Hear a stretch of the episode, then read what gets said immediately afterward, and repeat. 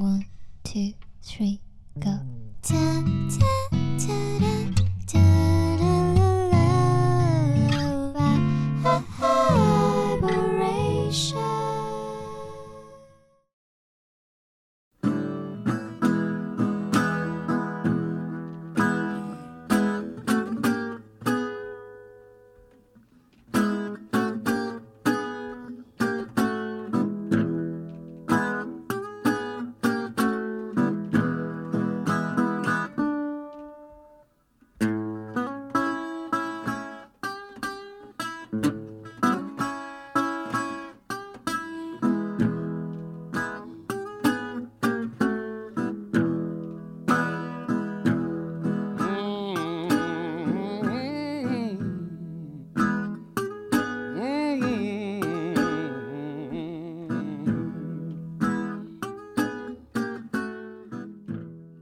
音乐太多，耳朵太少，欢迎收听 Vibration 外播音室的第八十四期节目，我是十一。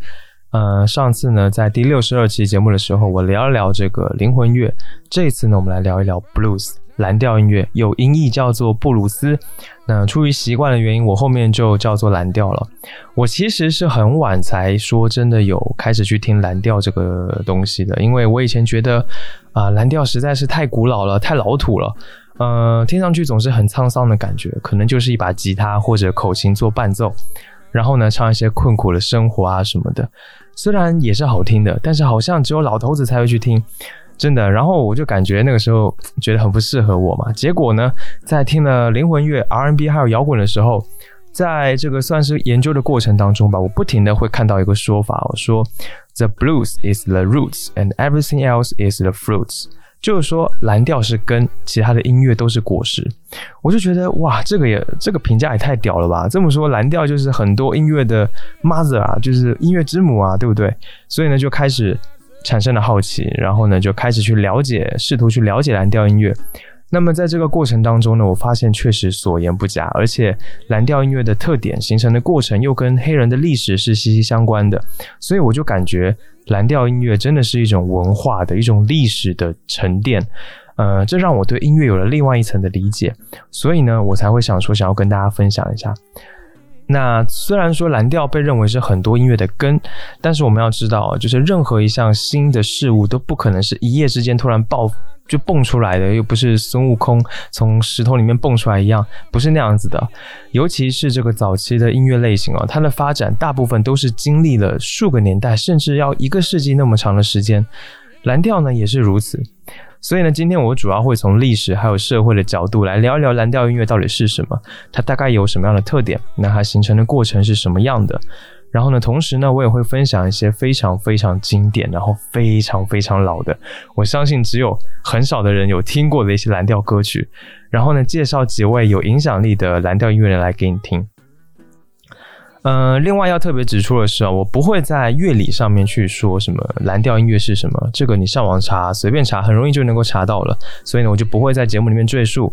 另外呢，这期节目呢，我也只会聊这个蓝调音乐的起源，它之后的发展呢，不会涉及到太多，因为后续的发展就太过于繁杂，它和这个爵士啊，和灵魂乐、R&B、摇滚、乡村等等这些音乐都风格都纠缠在一起，密不可分，可以说它们形成了一个整体。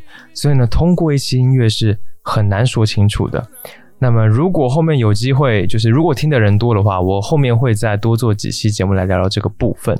那这期节目呢，主要就是我们来很简单的，就很来听听这个最早的蓝调音乐是什么样的。所以呢，这期节目呢，听上去也会非常的有年代感。而且，其实我知道啊，就是这个选题，大部分人都不太会感兴趣的。我想，谁没事说就是要去了解什么老土的蓝调音乐啊？但是呢。就是嗯，没有办法，我觉得蓝调音乐的魅力啊，真的是我们现代这一代人，呃，可以再回过头去好好咀嚼咀嚼的。所以呢，非常感谢你能够点进来听这一期节目。那么，在节目的最开头，我们先来听一首非常经典的蓝调代表作品，叫做《Me and the Devil Blues》。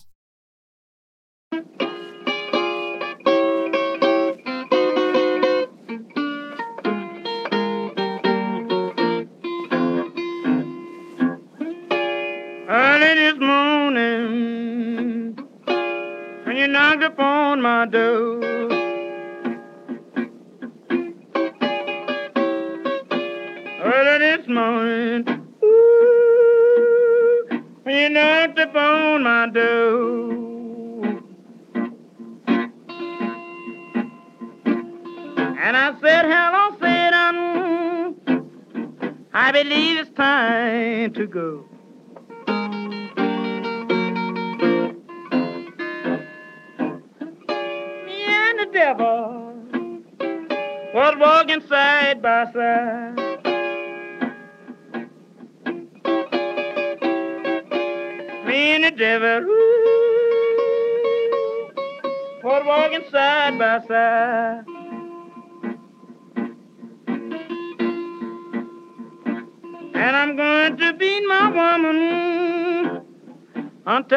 quiser.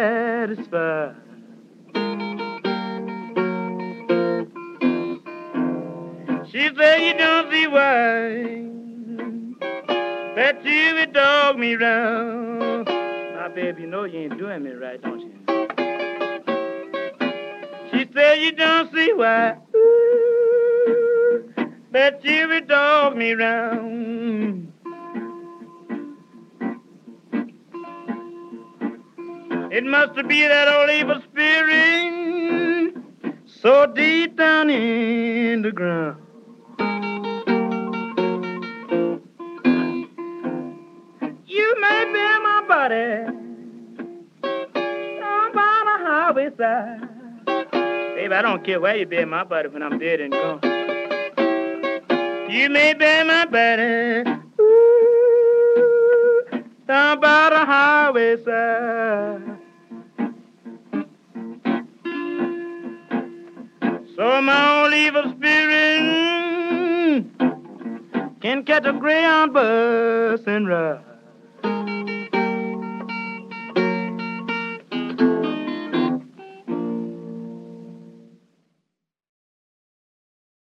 让我们先把目光放到蓝调出现之前数百年的时代哦，大概就是在十六世纪到十九世纪的时候。当时呢，西方在急速崛起的路上，开启了欧洲、非洲和美洲之间的一条贸易路线，也开启了这三者之间的一场后来被我们称作为是三角贸易的贸易关系。美洲呢会往欧洲带去贵金属、矿石、烟草、咖啡这些农产品还有原料，而欧洲呢则是往西非带去酒精、军火还有纺织品这些工业制品，而西非则是会往美洲带去黑奴。这个所谓的三角贸易，让数百万计的黑奴被卖到了美洲大陆，来满足美洲日益增长的劳动力需求。非洲人呢，他有着和美洲、欧洲完全不同的语言、风俗习惯，还有信仰。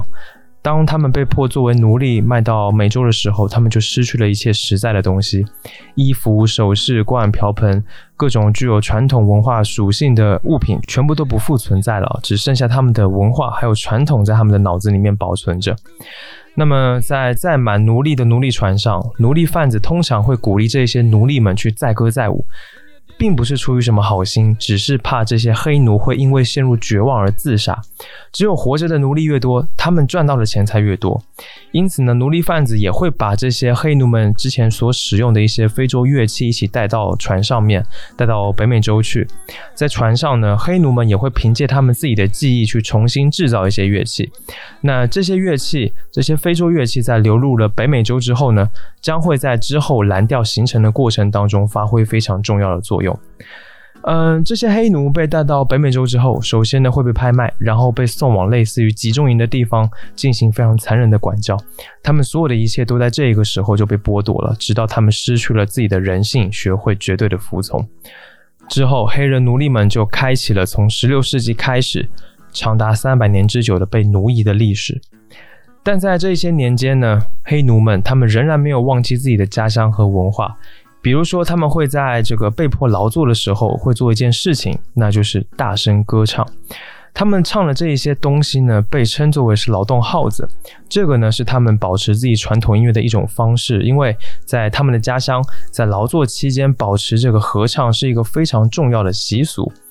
这个劳动号子其实不像是一种艺术形式，不像是音乐，它更像是一种功能性的作用的东西啊。在歌唱的时候，可以排解这个劳作的烦闷，然后加强自己的力量还有耐力，甚至还能够促进这个团队合作，提高劳作的效率。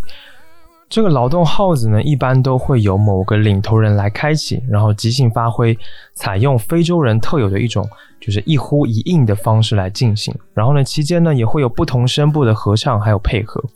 嗯，劳动号子在这三百年之间从来没有间断过，不仅在农地里面，在之后在监狱里面也能听到。我们下面呢来听一下这个，呃，被 John Lomax 在二十世纪中期在这个德克萨斯的监狱记录下来的囚犯们砍树时所喊的这个劳动号子，来了解一下从前黑奴们的这个合唱形式。在这个录音当中呢，你会听到这些黑人他会以这个砍树时发出的声音来作为节奏，然后呢进行呼应的方式来合唱。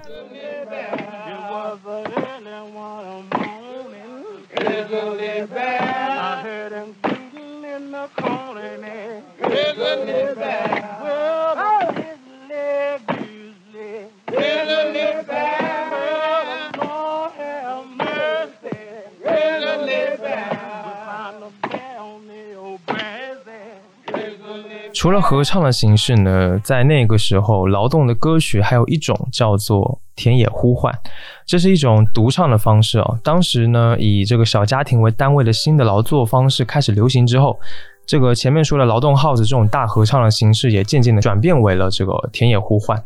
那这种独唱式的奴隶的歌曲，它其实是具有这个伊斯兰音乐的特征的，因为当时在西非的地区呢，这个地区被这个伊斯兰教影响了很长的时间。那么这说的特征是什么呢？就是比如说花腔，还有这个微音程的使用。花腔呢，就是把这单个音符在不同的音调上面来回变化的一种唱法，而微音程呢，就是比这个西方传统音乐的音程还要小的音程。那么会有这样的特点，除了跟伊斯兰文化相关，其实也跟他们这个非洲的语言相关。非洲的很多语言都是属于这个所谓的音调的语言，也就是说，一个字发音的这个声调的高低就能够代表不同的意思。什么感觉呢？这个天野呼唤听上去是什么样的呢？下面呢，我们来听一听，同样由 John Lomax 记录下来的这个音频啊。虽然这些记录的都是在二十世纪三十年代之后的。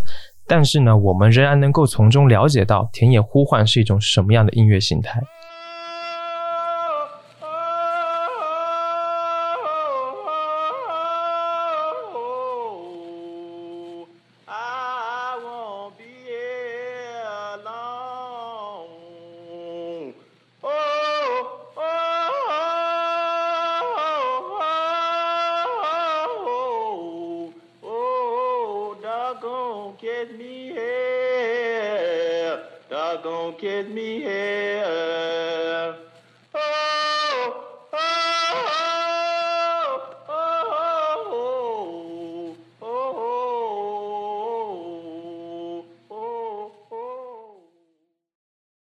接下来呢，让我们把时间看到这个十八世纪到十九世纪之间。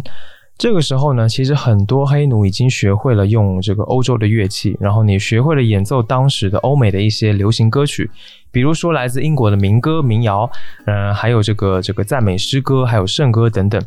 同时呢，他们也会把这些新的技巧运用在黑人的歌曲里面，然后把黑人的乐器的技法又用到了白人的乐器和音乐里面。这种呢，就是我们所说的音乐上的文化的交融嘛。而且呢，非洲的乐器也开始演变了新的模样。比如说，白人乡村的音乐最主要的乐器是班卓琴。这个班卓琴呢，就是由西非的吟游诗人时常演奏的琵琶而演变而来的。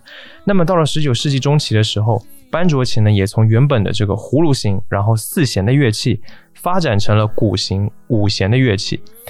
还有一种叫做叫做单弦琴的乐器，也是由黑奴从非洲带来的。那它最早是源自于西非的这个奇特琴。那这个单弦琴，这个琴长得有点奇怪，它其实就是一根金属线，然后呢固定在一块木板的两头的钉子之间。呃，黑人们呢就会把一个金属罐子或者是玻璃瓶，甚至是刀子，在这一根金属线上来回的滑动，然后发出响亮的声音，还有发出不同音调的声音。那么这种滑动的金属装置后来也被经常用在吉他上面，就被称作为滑棒。相信很多学吉他的朋友可能也都知道哈。呃，那么很多蓝调音乐人呢，他最早学会的乐器其实就是我们上面说的这些，这个班卓琴或者是单弦琴。除了乐器在发展之外呢，在一八五零年，这个美国它修建铁路开始延伸到了阿巴拉契亚山脉。然后呢，这个修建铁路的工人，你可想而知嘛，肯定都是这些黑奴。那这个山脉这一块地区的人呢，大多数都是来自英格兰、呃苏格兰还有爱尔兰这些欧洲的少数民族移民。他们的民族音乐呢，就是这个凯尔特音乐，还有爱尔兰舞曲等等的。所以呢，在这个修建铁路的这段时间里面，当黑人和这一些少数的民族白人们相聚在一起，他们双方的舞蹈、音乐、乐器，还有乐器的使用技巧，也就得到了相互的交流。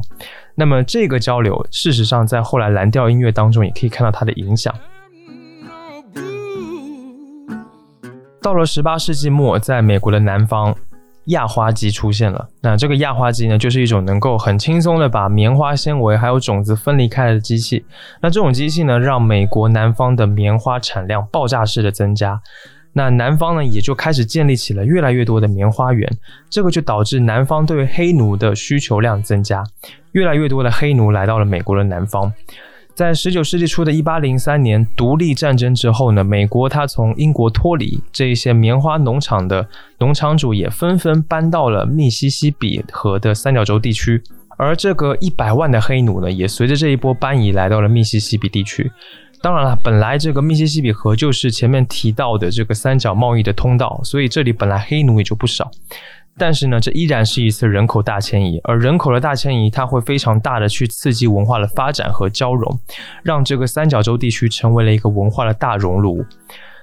当时间又过去了数十年，在一八六一年，南北战争爆发了。在一八六二年，第十六位美国总统林肯签署了解放宣言，宣告着美国奴隶制的废除还有结束。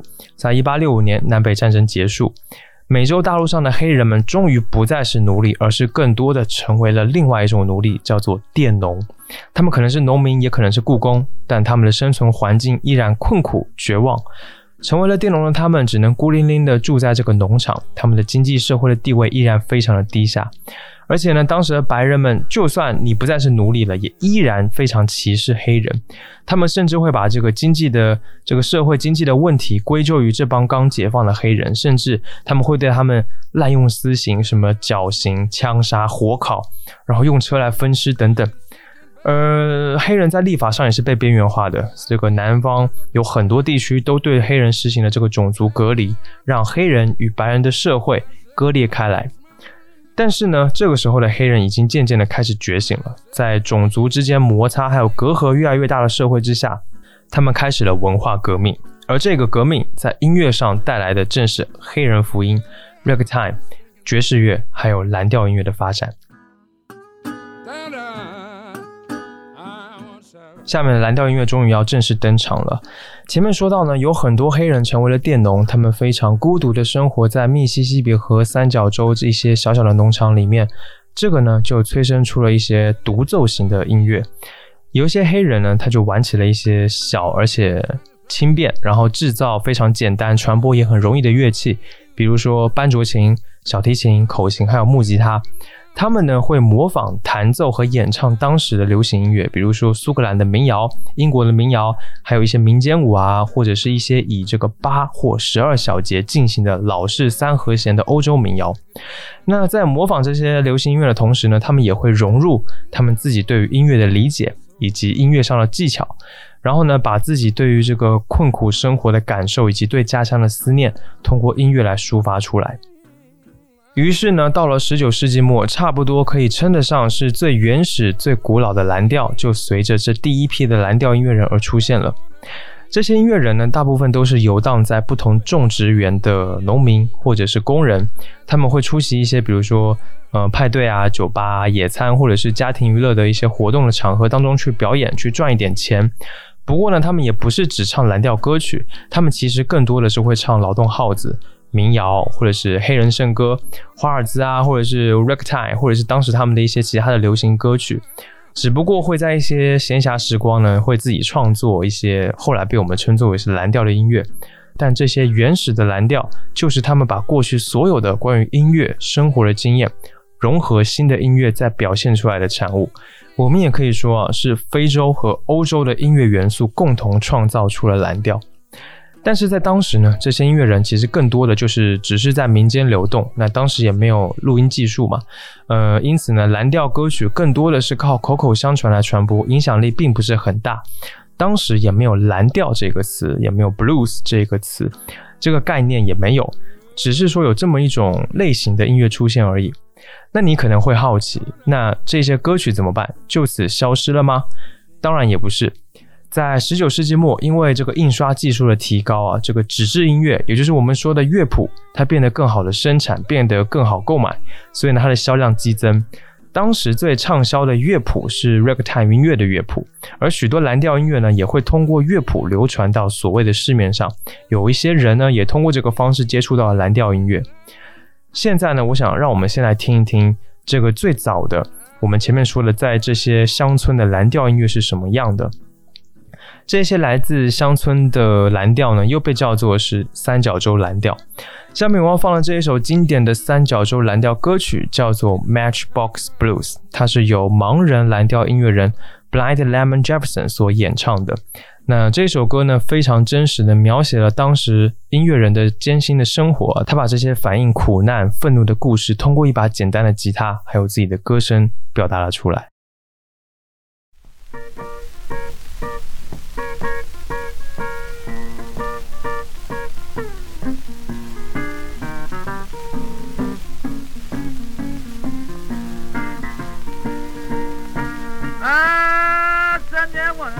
met পাগল মাতো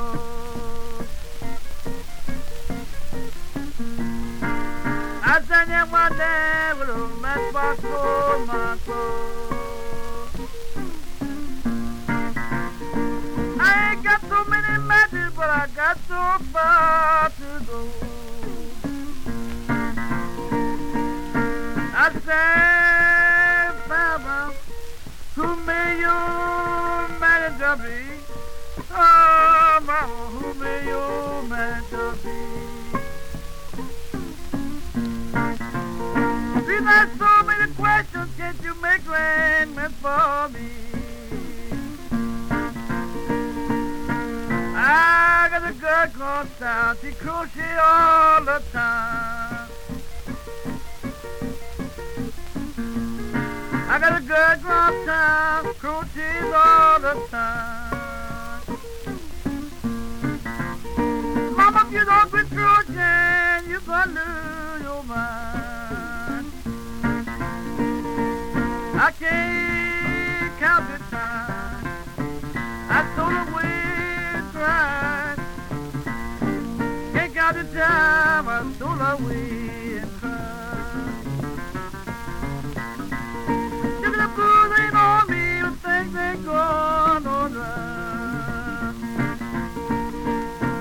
you want your lover, you better put it to your side. I say you want your baby, put up to your side. If you flag my train, Papa never gonna let it ride. Ain't seen much of girl in three long long it's been so long, seems like my heart gon' break. Excuse me, mama, for knocking on your door. Well, excuse me, mama, for knocking on your door.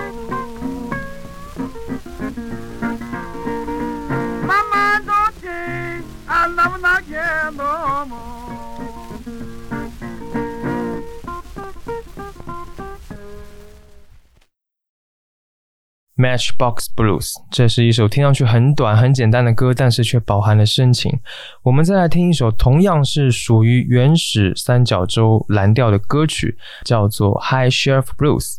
嗯，这首歌呢，来自被认为是三角洲蓝调之父的 Cherry Patton。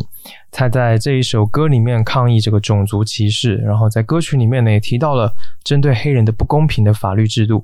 这个呢，也是当时的蓝调音乐在内容上一个非常明显的特征。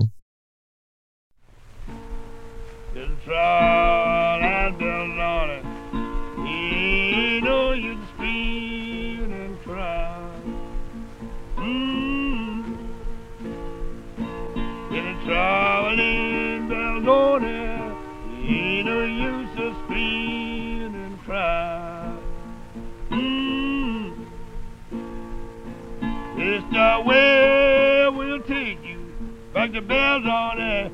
Jail of life. Let me tell you, folks, is how he treated me. He, let me tell you, folks, is how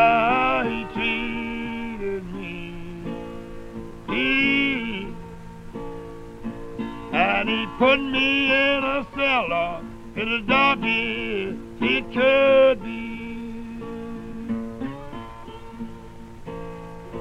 In a late one evening, Mr. Buzz was standing round. Mm. In a late one evening, Mr. Purvis was standing round. Mr. Purvis told Mr. Webster, let poor Charlie down. It take booze and booze, Lord, to carry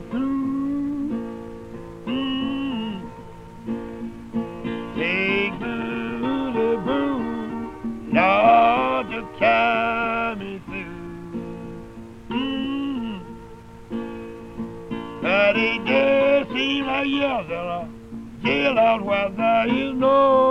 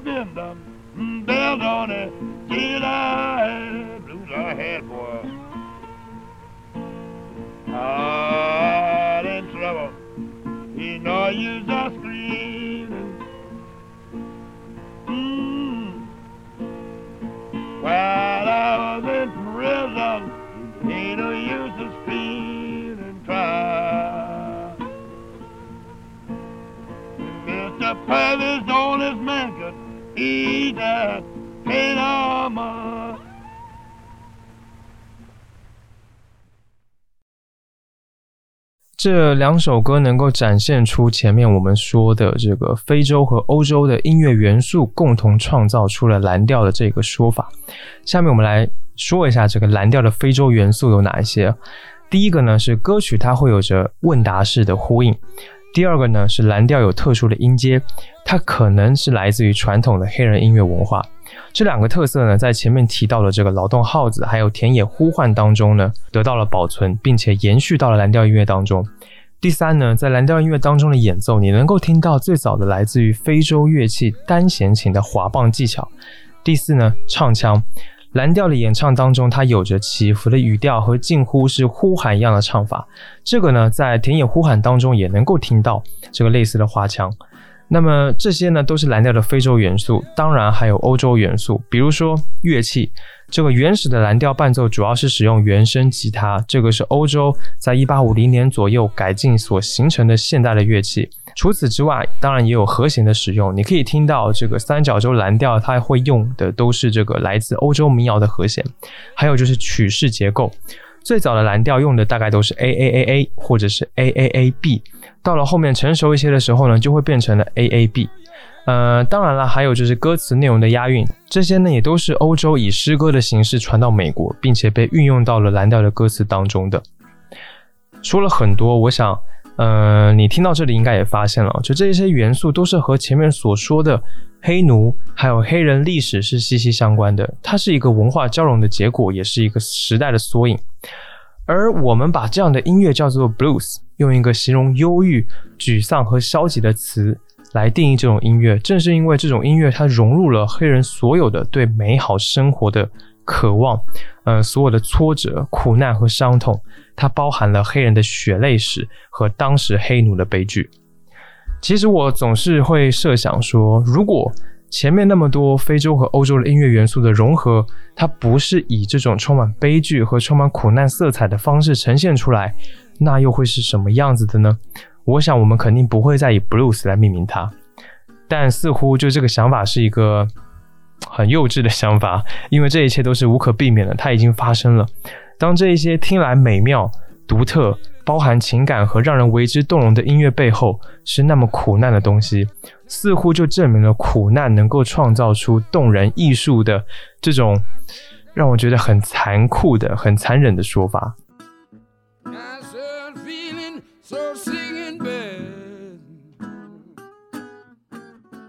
尽管蓝调的根源是苦痛和悲剧的，但是蓝调往后呢，则是越来越显现出了它的重要性。前面你能够听到我能够放出的这两首歌呢，都要归功于二十世纪初录音技术还有唱片工业的发展。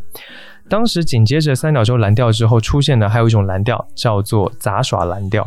其实这两种蓝调出现的时间是差不多的，都是在这个十九世纪末二十世纪初。杂耍蓝调是什么呢？这是一种由黑人女性在小型乐队或者是钢琴前面进行表演的一种形式，它也会出现一些杂耍戏剧的一些桥段在表演当中。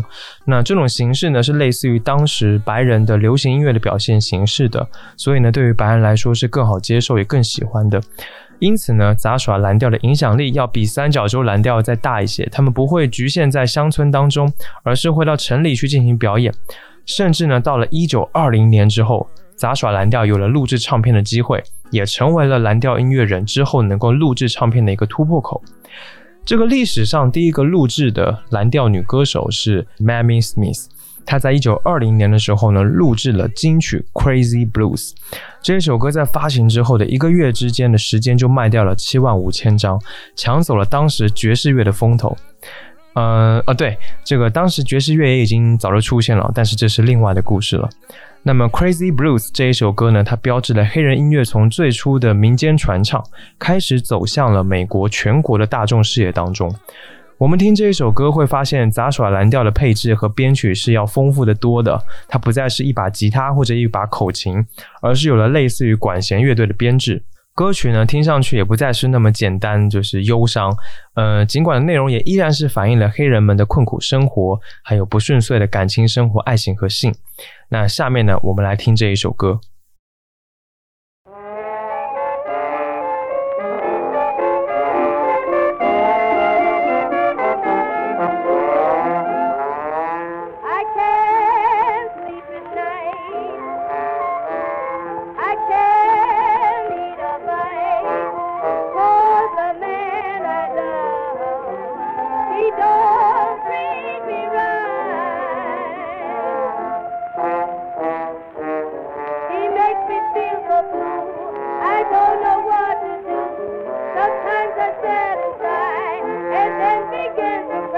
my best friend.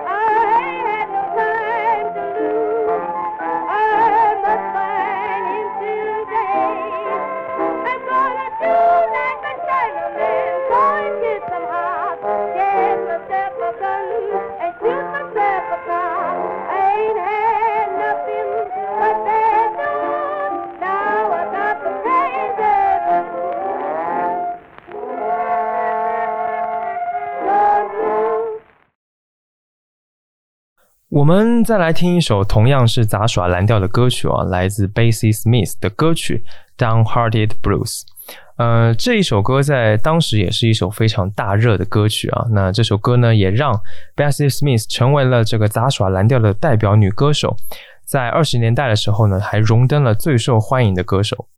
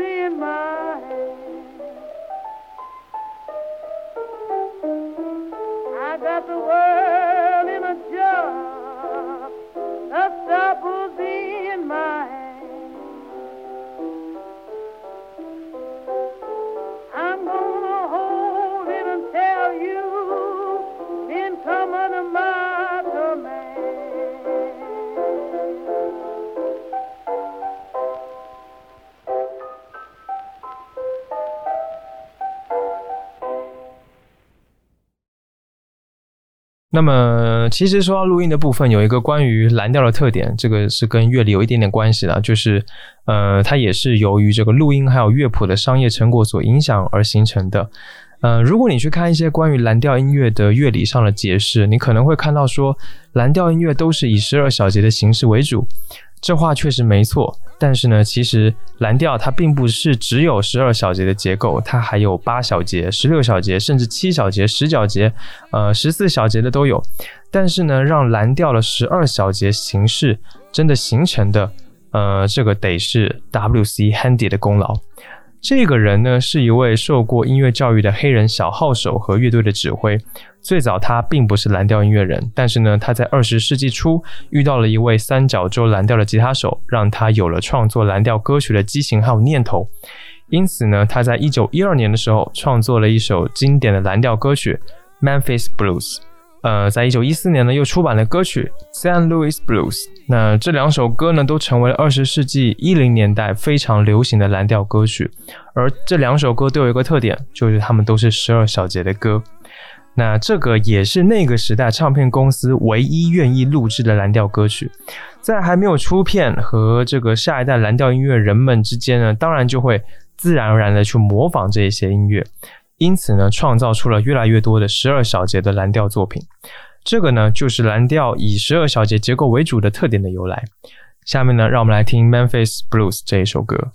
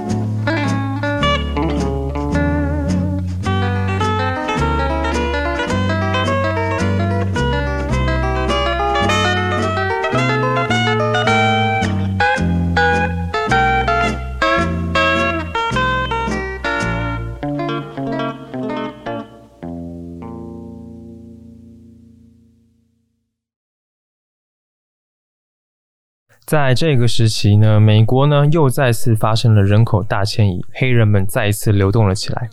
从一九零零年到一九二零年开始，美国的北方劳动力越来越稀缺，数百万的黑人开始了迁移。那么在找工作的同时呢，也是为了躲避南方对于黑人的歧视还有不公的法律制度。他们到了芝加哥还有纽约这些城市，同时呢也把他们的蓝调音乐带了过去。有很多蓝调音乐人呢，也为了在这个酒吧还有歌厅去演出或者是录唱片，所以呢纷纷的也前往了芝加哥。而且除了蓝调音乐人，像 ragtime 还有爵士音乐人们也开始转移阵地，到了相同的地方。那这些黑人呢，有很多都放弃了佃农还有雇工的身份，他们脱离了乡村的生活，过上了完全不同的城市生活。他们的蓝调歌曲的内容也从描述乡村生活，转而开始描述城市里的生活。音乐上呢，也开始用上了更多的新的乐器，不再是简单的一把木吉他，而是更多的形成了一个乐队的编制。他们也用上了电吉他、电贝斯或者是钢琴等等这一些乐器，创造出了不同的声响。并且也会和爵士乐、ragtime 这些音乐来进行融合。这一段时间的蓝调呢，对后来 R&B 还有摇滚的出现有着非常关键的影响。蓝调音乐在这些地方有了变化，因此呢，在这些城市里的蓝调就被称作为是城市蓝调。同时，再加上这个大众媒体啊，还有广播的兴起，自动点唱机和唱片工业的发展。越来越多的美国家庭，他们都有了留声机，他们可以买唱片来听。到了二十年代末，每一年呢都会有超过一千万张的唱片在销售。那个时候的唱片公司甚至还发明了带有浓厚种族歧视色彩的这个唱片种类，就叫做 Race Records 种族唱片。有需求自然就要满足，唱片公司们为了赚钱，也开始让蓝调音乐人们来录制唱片。二十世纪的二十年代是美国音乐历史上一个非常非常非常重要的一个时期，而蓝调音乐呢，也是随着录音技术的完善而得到发展的。可以说，它是第一个通过唱片而广泛流传的音乐类型。这些唱片呢，让蓝调音乐走进了所有人的家里面，走进了千家万户，走到了一个巅峰的时期，也让一些蓝调音乐人从此声名大噪。下面呢，我想要来分享一些在二十年代到三十年代这个时期终于得到发展、开启职业生涯的重要的蓝调音乐人们。首先是 Cherry Patton，他被誉为是三角洲蓝调之父。他本身呢就是一位非常多元的歌手，不仅演唱蓝调，也会唱一些欧洲民谣、乡村舞曲，还有乡村音乐等等。他呢是一个技巧非常非常高超的吉他手，他会在这个后脑勺或者是身后去弹吉他，很有意思哦。他的第一张唱片呢是一九二九年录制的，下面呢我们来听他的名曲《It Won't Be Long》。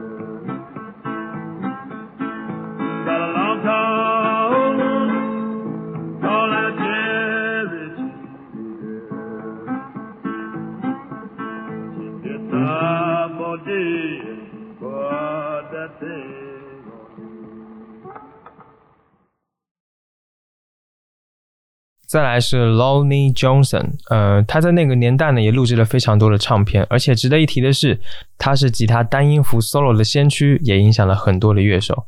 下面我们来听他的名曲《Devil's Got the Blues》。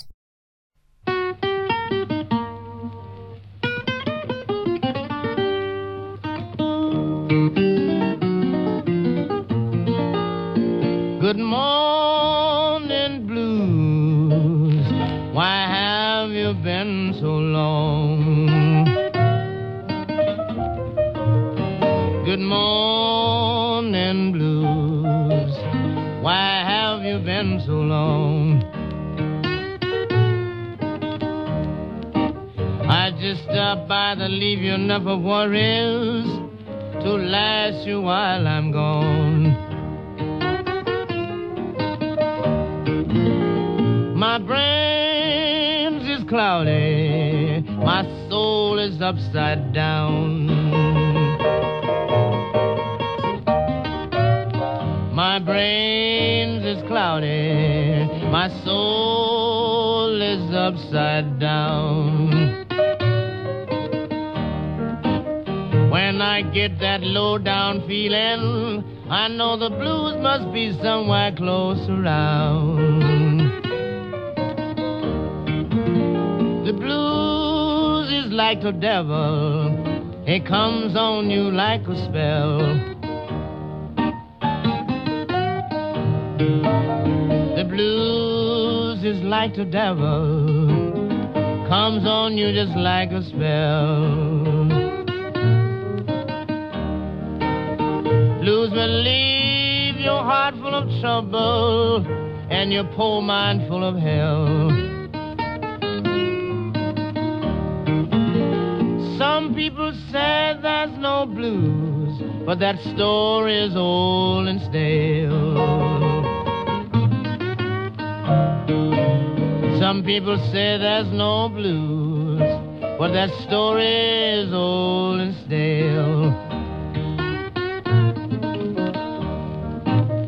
The blues will drive you to drink and murder and spend the rest of your life in jail. The blues and the devil is your closest friend. Blues and the devil is your two closest friends. The blues will leave you with murder in your mind. That's when the devil out of hell steps in.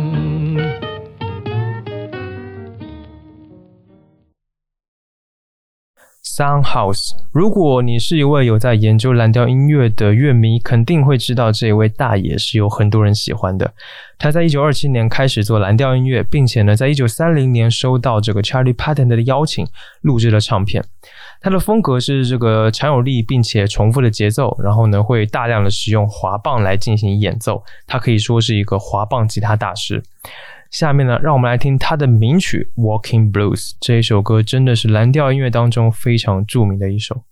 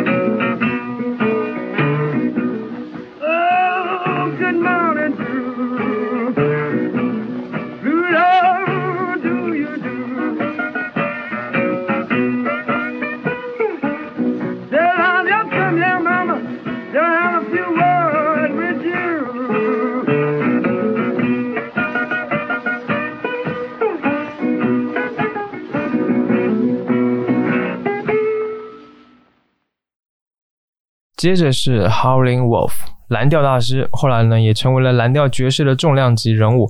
他一九一零年出生，在十八岁的那一年，他爸送给了他一把吉他，同时呢，他也遇见了 Charlie Patton，然后一起演奏。后来呢，就成为了一位吉他大师。他的体格听说是非常魁梧的，据说身高是一百九十八呃厘米，然后体重一百三十六公斤，所以呢，他的唱歌，他的歌声非常的浑厚有穿透力，他还有自己唱的那种嚎叫的非常独特的风格。下面我们来听他的名曲啊，叫做《Smokestack Lightning》。那这首歌其实不是那个年代，不是三十年代的作品了，而是他在一九五六年的作品，但实在是太脍炙人口，因此呢，我想要来放这一首歌。那这首歌录音质量也会比前面的好很多。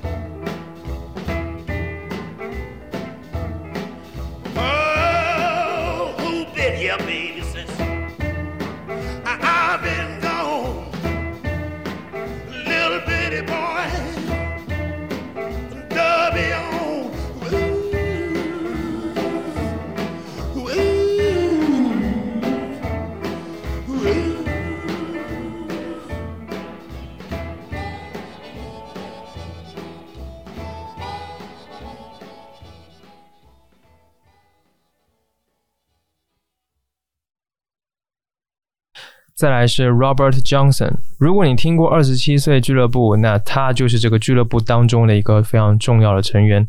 而且呢，他这一生只留下了二十九首歌曲的录音，但这一些作品已经足以让人对他充满敬佩。有很多人称他是有史以来最重要的蓝调音乐人，滚石唱片呢也评选为他是这个百大吉他手之一。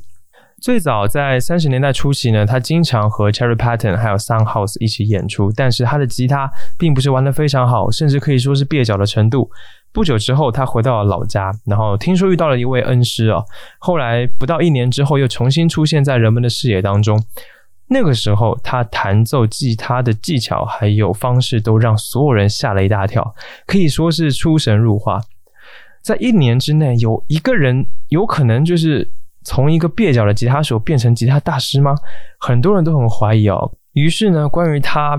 便渐渐出现了一个传说，说他在密西西比的老家里面，在某一天一个月黑风高的夜晚，他背着吉他走到了一个十字路口，和一个魔鬼进行了交易，用自己的灵魂交换了吉他的演奏技巧。他有一首歌呢，叫做《Crossroad Blues》，就是似乎在对应这个神奇的，而且带有一点恐怖色彩的传说。而且呢，这首歌不仅反映了三角洲蓝调的根源性，更是能够在当中听到一点摇滚乐的影子和雏形。下面让我们来听这一首歌。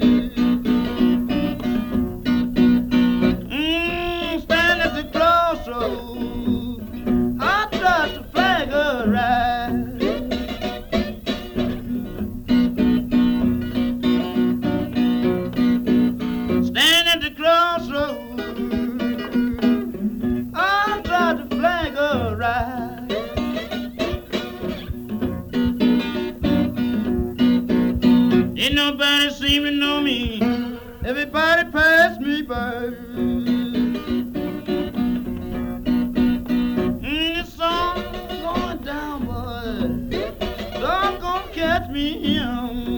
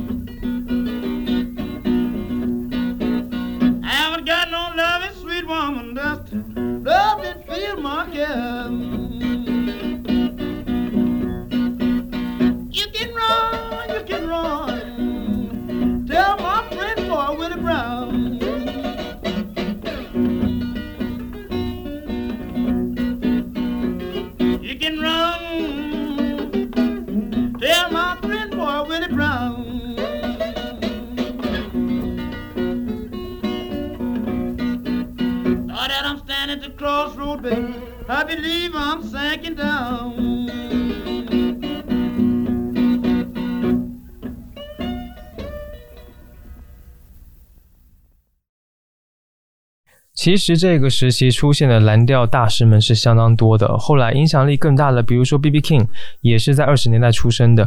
但是呢，今天分享的以上这一些音乐人和作品，已经大致把蓝调音乐的起源给展现清楚了。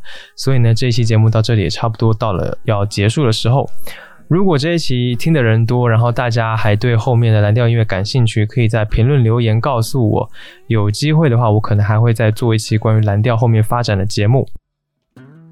When i didn't love you 呃，其实蓝调音乐这种曲风流派啊，它和很多现在就是突然出现的一些所谓曲风流派的地位是很不一样的。蓝调的这个分类，它充分的证明了音乐分类对于喜欢音乐、研究音乐的人的重要性。因为我们通过蓝调音乐，能够了解到那个年代黑人们惨烈苦痛的历史背景，也能够了解到一个地域性的音乐特点，甚至能够了解到传统音乐文化的一些朦朦胧胧的面貌。这个时候呢，音乐就不再仅仅是作为一个用来悦耳的事物，而是一个承载着更加厚重文化底蕴，而且有非常独特意义的艺术形式。这也是我为什么喜欢做一些没什么人听的曲风流派介绍的节目的原因，就是希望大家能够通过这一种方式，感受到一点点音乐除了感官刺激上的一些魅力。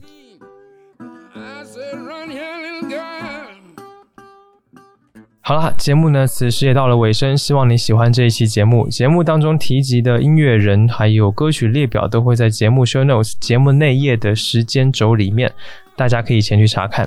里面呢也会有一些参考文献来源，还有延伸阅读的部分。如果你想更硬核的去了解蓝调音乐，记得呢也可以去看一下有没有值得你研究的东西。感谢你收听 Vibration 爱播音室。本节目是一档以音乐爱好者、乐迷的视角去分享音乐的播客节目。我想用自己微薄的力量，让你能够听到更多的、更丰富的音乐。希望你有时间的话，可以到苹果播客 Apple Podcasts 上面来帮节目打分，这对于我来说还挺重要的。谢谢。加入听众群的方法在官网和 Show Notes 当中，欢迎前去查看。无论你有什么样的感受或者意见，或者有什么想听我聊聊的话题，都欢迎评论留言或发 email 给我。email 地址呢，在 show notes 当中也可以看到，所有留言我都会查看，并且尽量的一一回复。最后呢，让我们在 Robert Johnson 的作品《Sweet Home Chicago》当中来，在那个百年前的时代，蓝调音乐人们的生活的呃幻想的感受当中，来结束今天这一期节目。好啦，期待下次见面，一起听更多好音乐。